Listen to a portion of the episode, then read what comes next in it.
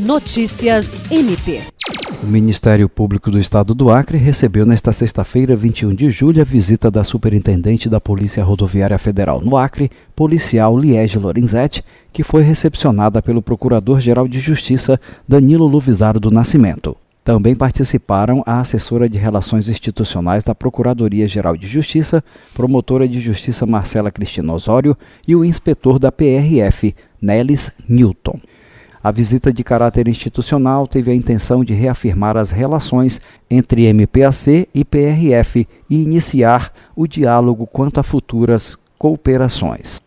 O procurador-geral lembrou as diversas ocasiões em que o MPAC e a PRF atuaram em conjunto, entre as quais a Operação Nitro, que desarticulou uma quadrilha que comercializava combustíveis adulterados ao longo da BR-364. Jean Oliveira, para a Agência de Notícias do Ministério Público do Estado do Acre.